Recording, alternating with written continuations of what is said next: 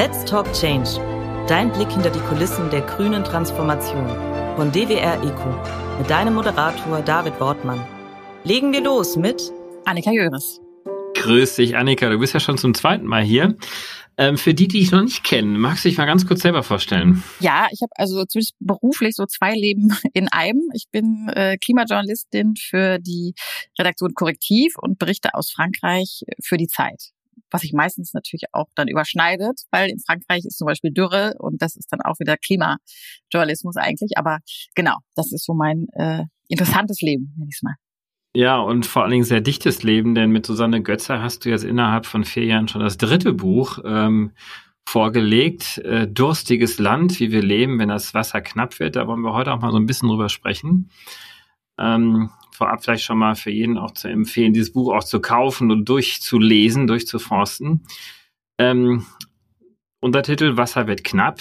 Ähm, vielleicht mal so ein bisschen als Einstiegsfrage. Leben wir nicht in einer verrückten Welt, in der sowas wie Wasser, was eigentlich total überlebenswichtig ist, eigentlich fast umsonst ist, fast kostenlos ist, äh, gar nicht so richtig gewertschätzt wird, ähm, aber wir wirklich zum Überleben brauchen. Und auf der anderen Seite Dinge wie, ich nenne es mal Diamanten zum Beispiel, unglaublich teuer sind, aber die wir eigentlich überhaupt gar nicht brauchen zum Überleben. Haben wir so ein komplett falsches Wertesystem, in dem wir leben, dass die Dinge, die eigentlich so wichtig sind für uns, uns so wenig wert sind und andersherum so viele andere Dinge so wertvoll sind und eigentlich total unwichtig sind.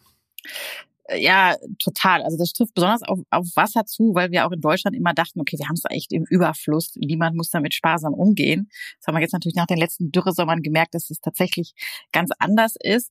Aber ähm, ich bin auch immer wieder verwundert darüber, wie wenig die Menschen ja auch, äh, auch für Lebensmittel ausgeben wollen. Das ist ja ähnlich oder genauso existenziell und ähm, da geben die Deutschen ja prozentual sozusagen vom Einkommen her gesehen immer weniger für aus, mit der Inflation vielleicht wieder ein bisschen mehr, aber grundsätzlich doch deutlich weniger als vor ein paar Jahrzehnten. Und genau, so sind uns dann tatsächlich die Dinge, ähm, ohne die wir jetzt äh, kaum Tag ähm, über, überleben könnten, viel zu wenig wert. Und bei, bei Wasser wird das aber jetzt bald ähm, sich ändern oder ändern müssen, denke ich mal, weil wenn, wenn es knapp ist, dann muss natürlich auch Kosten für, zumindest für Firmen schon mal, die ja so sehr, zu sehr großen Wasserverbrauchern gehören, ohne dass das eigentlich äh, allen so bewusst war bislang, dass also so Firmen wie ähm, BASF oder RWE oder auch Wurstfabriken ähm, einfach unglaublich viel Wasser nutzen in ihrer Industrie. Und das ist dann Wasser, was letztendlich mal in so sehr trockenen Zeiten fehlt, um es, um es zu trinken oder um damit zu kochen oder ähm, Flüsse am, am Leben zu halten.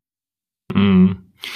Dieser Tage hat ja das Potsdam Institut für Klimafolgenforschung PIC um den ähm, Klimawissenschaftler Johann Rockström eine internationale Studie vorgelegt. Äh, die haben das ja schon mal gemacht, indem sie sich im Prinzip die Grenzen, die natürlichen Grenzen unseres Planeten angeschaut haben und haben jetzt aber zum ersten Mal quasi alle neuen Grenzen, die sie definiert haben, also von der Atmosphäre über die Böden, äh, das Wasser natürlich auch, Klima, die haben sie inzwischen alle analysiert und angeschaut und bei sechs ähm, dieser neun Indikatoren leben wir schon komplett über unsere Verhältnisse hinweg. Also schaffen es eigentlich gar nicht mehr, einen sicheren Ort für uns Menschen auf diesem Planeten zu schaffen. Und äh, einer dieser sechs Indikatoren, äh, der wirklich überschritten wird, äh, ist das Thema Frischwasser. Ähm, wodurch ist ja unsere Frischwasserversorgung vor allem gefährdet? Also die ist vor allem äh, dadurch gefährdet. Ich habe auch diese Grafik gesehen, die ist wirklich sehr beeindruckend. Da ist in der Mitte die Erde und drumherum lauter so rote, genau. riesige Ausschläge, die halt bezeugen, dass wir da ähm, über unseren Verhältnissen leben. Und äh, genau, und bei Frischwasser ist es ja aber nicht nur Frischwasser, sondern alle anderen Bereiche spielen ja natürlich auch eine Rolle. Also einer davon war ja auch die vielen Giftstoffe, die genutzt werden, das sich wiederum auch auf das Trinkwasser auswirkt. Aber ähm, die größere Gefährdung ist natürlich äh, dadurch gegeben, dass es einfach in der Klimakrise sehr viel längere und härtere Dürreperioden geben wird. Also viele Monate, in diesem Jahr hatten wir es in Frankreich schon den ganzen Winter eigentlich. Also eigentlich die Hauptniederschlagszeit war komplett trocken. Du ähm, lebst ja auch in Frankreich, muss man dazu sagen, für die es nicht wissen. Genau, ich lebe in, in, Südfrankreich, also in einer der trockensten Gegenden eigentlich. Und hier kann man immer so ein bisschen wie in der Glaskugel schon mal sehen, was eigentlich noch so auf Deutschland zukommt, weil Frankreich in der Klimakrise immer so ein paar Jahre voraus ist, also noch ein bisschen exponierter ist als, ähm, als Deutschland. Und das zeigt sich eben auch schon an den Wasserkrisen, die hier sind. Also aktuell gibt es eine Zahl, dass nach diesem Sommer, der ja nicht ganz so trocken war wie die vorherigen, immer noch 200 Kommunen ohne Trinkwasser sind, gerade in Frankreich. Also die werden dann mit Plastikflaschen beliefert oder mit Tanklastern, wo man sich dann was abfüllen kann oder so. Also die leben dann schon wieder, ja, quasi wie in so einer Entwicklungszone plötzlich. Ähm, über mhm. Nacht wird da das Wasser abgestellt, weil die Qualität gesunken ist oder so wenig da ist, dass einfach nichts mehr angeboten werden kann. So und genau, das ist das, äh, also die Frage nach, wie, wie kommt das eigentlich? Genau, das liegt daran, dass wir sehr viel unsichere äh, Regenzeiten nur noch haben. Hinzu kommen größere Hitzewellen, die natürlich auch das Oberflächenwasser ähm, verringern durch Verdunstung. Und dann gibt es noch weniger Schneefall im Winter. Das ist ja auch immer so ein Frischwasserreservoir für den Sommer, wenn der Schnee dann schmilzt auf den Gipfeln. Das war jetzt auch hier in Frankreich gab es fast gar keinen Schneefall ähm, in, den, in den Südalpen. Das heißt, jetzt konnte auch nichts mehr abschmelzen, um die Flüsse sozusagen zu füllen im, im Frühsommer.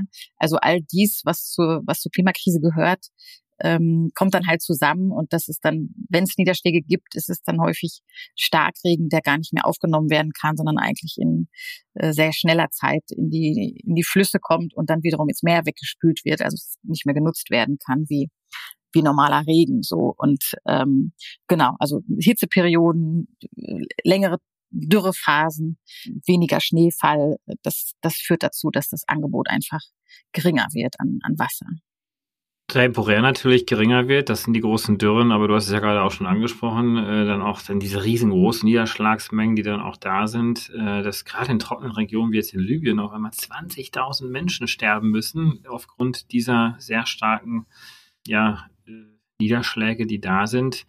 Also der Nexus, der Zusammenhang zwischen Klima und Wasser ist ja dann wahnsinnig groß der ist wahnsinnig groß und so ein bisschen das, das Tragische ist halt, dass es, äh, das war ja in Griechenland auch schon so, die hatten ja einen unglaublich heißen Sommer und diese furchtbaren Brände durch die, die Dürre beschleunigt äh, und verlängert sozusagen. Und jetzt kommt auf diesen knochenharten Boden, kam halt diese wahnsinnigen Regenmengen, ähm, ebenso jetzt in Libyen, also das kann man ja gar nicht mehr in einer Hand abzählen inzwischen, diese, diese Wasserkatastrophen in diesem, in diesem Sommer. Und das gehört halt beides zusammen. Also erst die Dürre, dann die Überschwemmung, ähm, genau, das sind halt die, die Regenmengen, die möglicherweise übers Jahr gesehen gleich bleiben, aber die halt nicht mehr so schön verteilt fallen, so ein schöner Sommerregen oder so, mhm. sondern auf einen Schlag dann runterknallen und dann auf den Boden, der über Monate in der Sonne brütete, also wirklich betonhart ist und eigentlich gar kein Wasser mehr aufnehmen kann. Das wird alles nur wegge weggespült und führt dann eben dazu, dass die Menschen in ihren Häusern überflutet werden und die Flüsse, Flüsse hochsteigen, weil die umliegenden Felder ähm, da nur noch sehr wenig von aufnehmen können. Mhm. Jetzt äh, kennt man ja auch diese Grafiken, äh, zum Beispiel von der Weltmeteorologieorganisation, äh, die ja auch so ein bisschen die Szenarien beschreiben. Was passiert eigentlich in einer Welt, in der wir die 1,5 Grad Schwelle, die wir uns ja 2015 in Paris ja schon vorgenommen haben als Weltgemeinschaft. Was passiert eigentlich, wenn wir diese Schwelle überschreiten? Also was passiert bei 2 Grad, bei 3 Grad, 4 äh, und 5 Grad? Und es ist ja so, dass wir heute schon mit dem, was wir tun, ähm, eigentlich eher auf eine 3-Grad-Welt ähm, hinzusteuern. Und dann genau zeigen ja dann diese Grafiken auch, dass eigentlich, wenn man sich den Äquator mal anschaut, also gerade der globale Süden sehr, sehr stark davon betroffen sein wird. Natürlich dann auch entsprechende Flüchtlingsströme ja auch in den Norden, dann in den globalen Norden dann ausgelöst werden. Aber diese Grafiken zeigen dann doch noch ein relativ entspanntes Umfeld für den Norden. Ist das so einfach zusammenzufassen? Ähm, oder habt ihr jetzt im Rahmen eurer Recherche festgestellt, ihr stellt ja auf das Jahr 2040 ab mit euren Szenarien, dass es bei uns eben auch total eng werden könnte? Also genau, lange Zeit waren die Prognosen, was jetzt das Wasser, das Wasserangebot angeht, ja relativ äh, optimistisch für Deutschland. Ne? Jetzt haben wir ja ähm, diesen Sommer nicht, aber die vorhergehenden Sommer, die waren ja so trocken, dass schon ähm, die Schifffahrt nicht mehr stattfinden konnte, dass die Leute eingeschränkt darin waren, wie sie überhaupt Wasser nutzen dürfen, dass ähm, Wasser rationiert wurde in Teilen Brandenburgs. Also das ist ja jetzt schon so. Und da wir wissen, dass wir jetzt noch sozusagen noch die glimpflichere Zeit gerade erleben von der Klimakrise, werden die natürlich auch betroffen sein. Und ich sage mal so, da die Klimakrise ja so flächendeckend natürlich ist, gibt es ja jetzt auch keinen Ort ähm, der Glückseligen. Ne? Also jetzt, um hier nochmal auf die Dörfer zu sprechen kommen, die jetzt kein Wasser mehr haben, da wird natürlich jetzt drumherum geguckt, okay, wer liefert denen Wasser? Also man ist dann ja auch irgendwie ein bisschen in der Bringschuld, sobald man noch sozusagen zu den Glücklichen gehört, die noch in einer besseren Region leben. Oder wer nimmt die mhm. vielen Klimaflüchtlinge auf? Also jetzt hier in Frankreich, ich nehme es immer als Beispiel, weil Leute immer denken, wenn dann ist alles noch viel weiter weg in Afrika oder so. Aber jetzt ist es auch schon in Frankreich so, dass hier Kommunen gesagt haben, hier darf jetzt niemand mehr äh, sein Haus hinbauen oder seine Wohnung, weil das Wasserangebot nicht mehr reichen wird. So, das sind natürlich Leute, die müssen dann woanders unterkommen. Und ähm, so ist das natürlich europaweit und auch weltweit. Also es wird keinen Fleck geben, der nicht, wenn er nicht selbst von extremer Dürre betroffen ist, das nicht doch irgendwie zu spüren bekommt, weil dann geht es natürlich darum, okay, wie wird jetzt das Wasser dann noch verteilt, äh, was da ist, wer nimmt die Leute auf, die Schutz brauchen oder einfach Wasser brauchen, um zu überleben.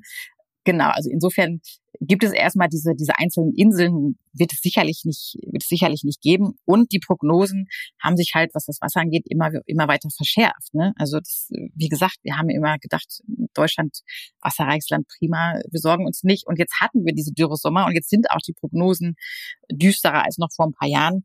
Es kann äh, gut sein, da ja meistens die Klimawissenschaftler schon allein aus Angst vor den ganzen Angriffen eher vorsichtig, eher vorsichtige Prognosen aufstellen, also konservative Prognosen, kann es gut sein, dass sich das auch noch, noch weiter zuspitzen wird, diese Prognosen und auch das, was wir erleben werden. So, also ich bin mir eigentlich äh, sehr sicher, dass mit dem, was wir jetzt schon erlebt haben, dass das jetzt nicht ähm, sozusagen ad acta gelegt werden kann und bald haben immer alle genügend Wasser. Mm.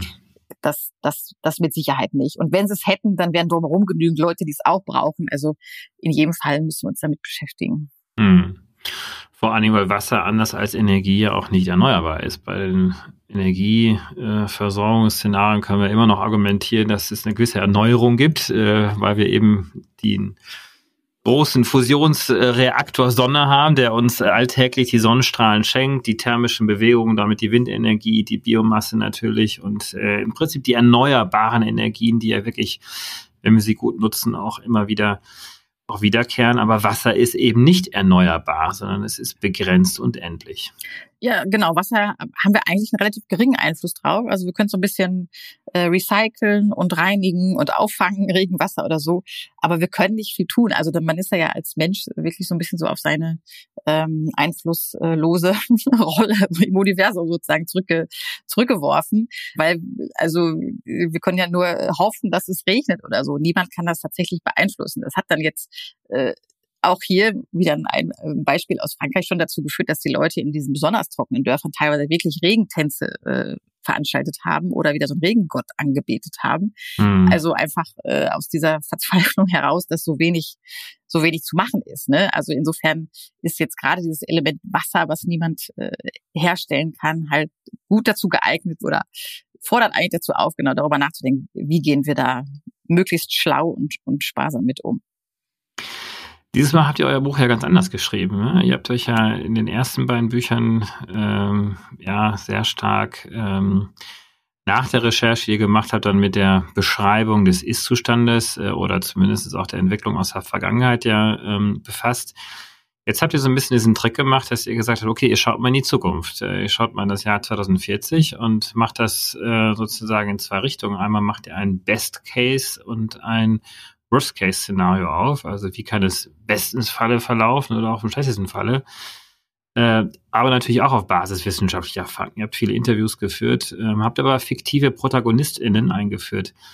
Wieso habt ihr euch für diese Darstellung jetzt entschieden, das mal anders zu machen? Ja, also wir hatten eigentlich Lust, genau mal was Neues auszuprobieren. Und es ist ja tatsächlich ein äh, ganz großes äh, Experiment für uns beide, aber wahrscheinlich auch für die Leserinnen und Leser, weil es das bislang noch nicht so gibt. Also es gibt ja zwar viele Worst-Case-Szenarien, das sind ja eigentlich alle Thriller, die man jetzt so kennt. Es gibt ja auch schon so Climate, Climate Fiction. Ähm, das sind aber alles immer sozusagen so ganz negativ, also das, das Negative, was uns bevorstehen kann als Krimi oder Thriller verpasst, so diese Maya Lund Bücher oder so zum Beispiel. Ähm, und wir dachten, okay, aber wir, wir haben auch mal Lust, eine positive Vision zu entwerfen ähm, und haben dann eben mal den Best Case, den Best Case geschrieben. Und das war eigentlich ganz interessant von den Reaktionen her. Erstens mal haben uns tatsächlich viele Leserinnen und Leser gesagt, ja, okay, die lesen eigentlich, die wollen dann nur den Best Case lesen oder den als erstes oder so, weil irgendwann hat man ja auch mal genug sozusagen von diesen düsteren mhm. Prognosen. Und für uns selbst war es ganz interessant als Experiment, weil wir auch gemerkt haben, wie sehr wir selbst, aber wahrscheinlich nur symptomatisch sozusagen für die ganze Gesellschaft, ähm, darauf geeicht sind, so in diesen ähm, negativen Szenarien zu denken. Also es, es fiel uns sehr viel leichter, dieses Worst Case zu schreiben, weil wir auch geübt darin sind, sozusagen diese Prognosen zu lesen. Und die sind ja nun mal nicht gerade hoffnungsvoll. Und es ist viel schwieriger, so eine positive Welt zu entwerfen. Wir sind da nicht, wir sind da nicht geübt drin. Es gibt wenige solcher Szenarien auf dem Markt sozusagen. Es gibt wenige solcher Bücher oder Filme oder Erzählungen einfach. Und das war eigentlich so das Spannende, dass wir uns da mal ähm, ja, reingefuchst haben, mal äh, trotzdem auf wissenschaftlicher Basis, also auf dem, was Experten oder Experten empfehlen, sozusagen, ähm, so eine Vision zu entwerfen, wie es eigentlich gut laufen kann. So, das war, das war das Besondere so am Buch. Wobei das Best-Case-Szenario auch nicht unbedingt ein Optimal-Szenario ist. Ne? Also ähm, selbst das Best-Case-Szenario ist ja ein Szenario, was zumindest, wenn man die heutige Entwicklung fortschreibt, ja eigentlich auch nicht eins ist, wo wir sagen können, ja, die Welt ändert sich nicht ähm, und äh, es bleibt alles so schön, wie es heute noch ist oder vielleicht früher einmal war, äh, sondern auch selbst im Best-Case-Szenario ändern sich ja die Dinge. Ja, genau. Also das ist ähm, das ist das, worauf wir ja auch achten wollten oder was unser Anspruch war, dass es trotzdem sozusagen realistisch bleibt. Und deswegen konnten wir es natürlich nicht so tun, als, als gäbe es die Wasserkrise gar nicht und als gäbe es keine Dürren oder so, weil selbst wenn wir jetzt von einem Tag auf den anderen aufhören, äh, Kohle zu verbrennen beispielsweise, werden wir die ja haben. So Und deswegen, ähm, ja, haben wir das also ist auch das Best-Case-Szenario sozusagen damit befasst, dass es eben diese Dürren und äh, Hitzewellen gibt aber man geht eben besser damit um. So, das ist das Best Case. Best Case ist jetzt nicht irgendwie, ach, plötzlich doch keine Klimakrise, hurra. Das wäre ja sehr unrealistisch gewesen. So. Und deswegen ähm, ist es halt diese Mischung aus, okay, wir haben die, die klimatischen Herausforderungen, von denen wir schon wissen, dass sie kommen werden, aber wir schaffen es halt, schlau damit umzugehen. Und das Worst-Case-Szenario fußt dann auf der Annahme, dass eigentlich nichts gemacht wird oder dass der Status quo weiter fortgeschrieben wird. Genau, im Grunde genommen ist Worst Case eigentlich so ein weiter so. Also da muss man uns jetzt gar nicht mhm. so viel ähm, ausdenken, sondern es ist tatsächlich, geht es eigentlich wenn es schlecht läuft, geht es eigentlich so weiter wie bislang. Also es werden keine Ideen umgesetzt, wie man die Landwirtschaft verändert, damit die mit weniger Wasser auskommt und das Wasser, was fällt, sozusagen besser speichern kann in gesunden Böden.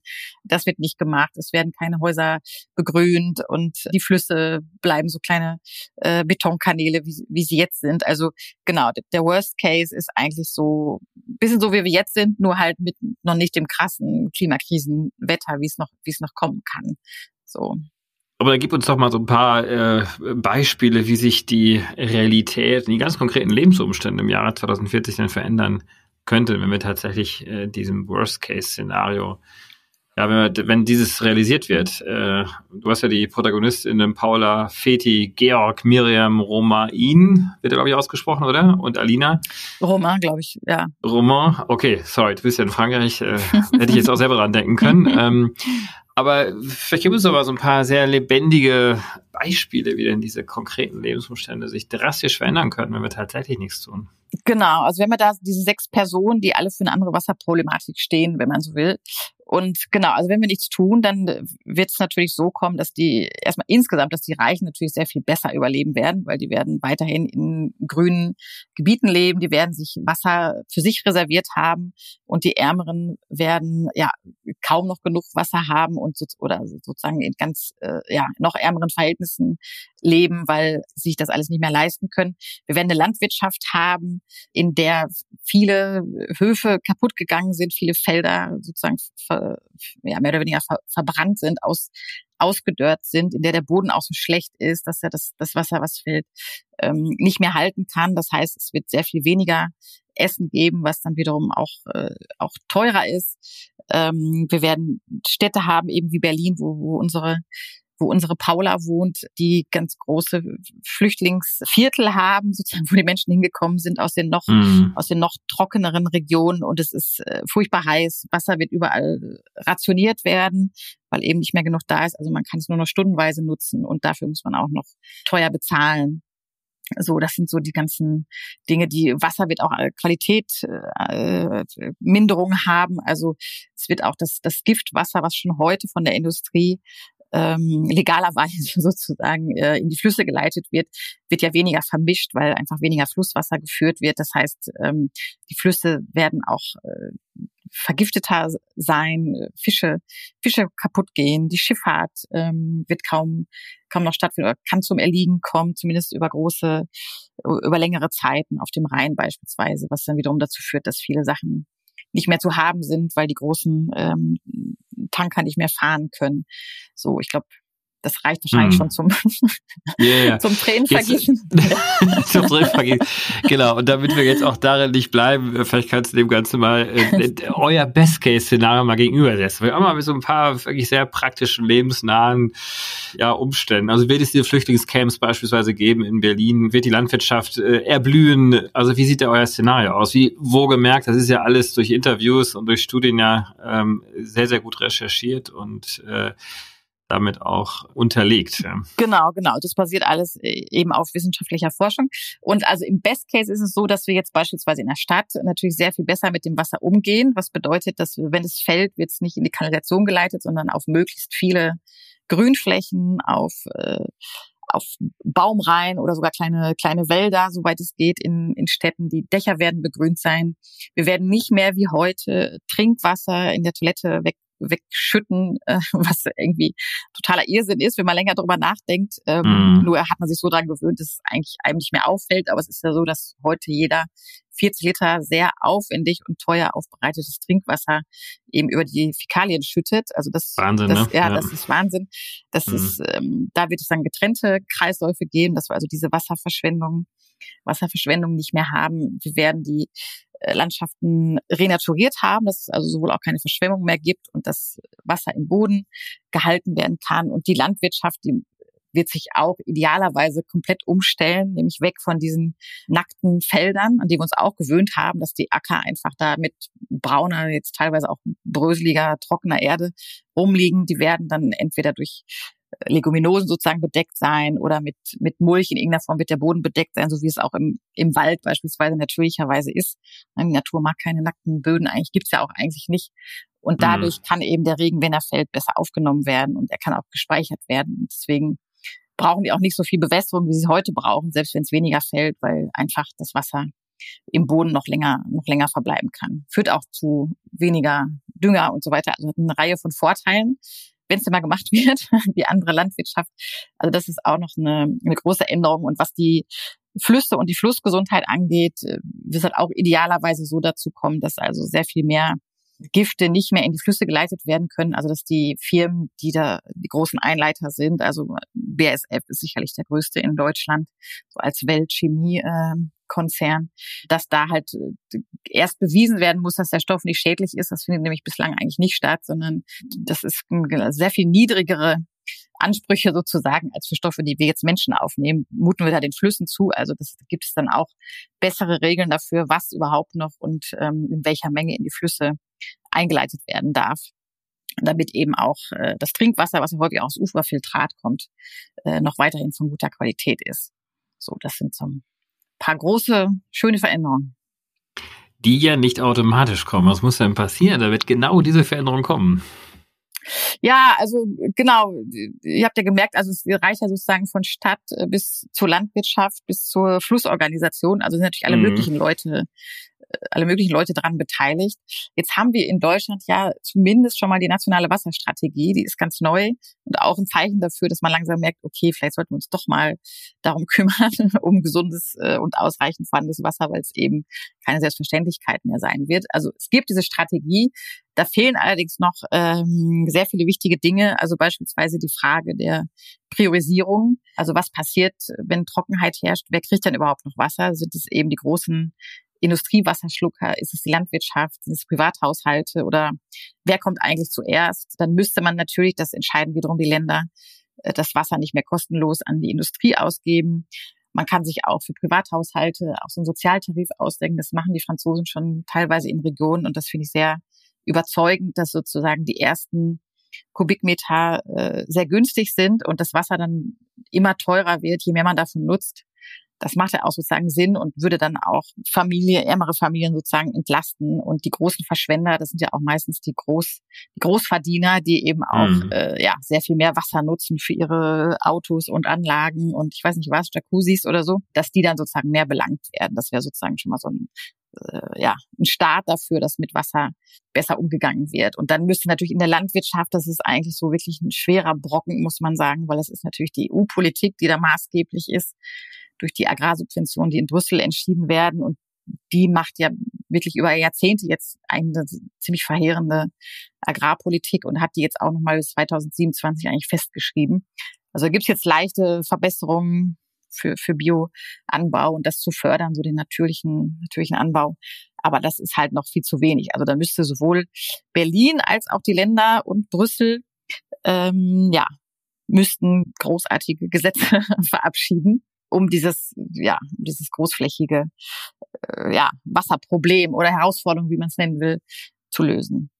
Mhm. Hast du denn jetzt festgestellt äh, im Rahmen deiner Recherche, ich weiß, ihr habt ja viel mit WissenschaftlerInnen gesprochen, aber äh, habt ihr so den Blick auch so ein bisschen ausgeweitet auf die sogenannten Stakeholder? Also jetzt in dem letzten Beispiel Landwirtschaft, dass äh, dort auch vielleicht äh, zunehmend dann die Erkenntnis auch um sich greift, da muss man was tun. Wir können nicht jetzt an den alten Methoden festhalten, dass auch die ja, sehr starke Landwirtschafts- äh, und Bauernlobby, die ja auch die EU-Agrarpolitik der jetzt äh, letzten Jahrzehnten sehr stark geprägt hat, dass da auch sozusagen auch ein Umschwung stattfindet, ein, eine Erkenntnis um sich greift, dass man doch jetzt vielleicht anders wirtschaften muss? Also das, das fängt so langsam an, das, das in jedem Fall. Ansonsten ist es natürlich so, man muss sagen, es sind nicht einfach sozusagen die Bauernlobby, sondern wirklich die Großbauernlobby, die da so das, mhm. das Sagen hat. Ne? Also diese kleinen kleinen Gemüsebauern oder irgendwie ein Bauer mit 200 Hühnern oder so, der, äh, der hat da in Brüssel sicherlich wenig zu sagen. Und wir haben ja auch durch unsere Lobby-Recherchen äh, sondern nicht herausgefunden, also wer, wer da am meisten beeinflusst, sind natürlich so äh, Besitzer von, von Mastbetrieben oder wirklich von so Riesenfleisch, ähm, Fleischproduktion und so. Also die, die geben da sozusagen den Tenor vor. Aus Frankreich sind es auch die großen Milchbauern, auch die großen ähm, Weizenbauern, also immer die, die halt sehr viele Felder haben und konventionell anbauen. Und die versuchen halt bislang auch so, so wie soll ich sagen, ihrer Linie treu zu bleiben, wenn man so will, und eher noch mit, ähm, ja, mit, mit Lösungen zu kommen, die eigentlich keine sind. Also in Frankreich sind es ja hier diese Megabassins, wird in Deutschland auch schon ab und zu diskutiert, dass man sozusagen so Wasserreservoirs anlegt ähm, im Winter, die dann im Sommer zur Beregnung von den Feldern dienen können.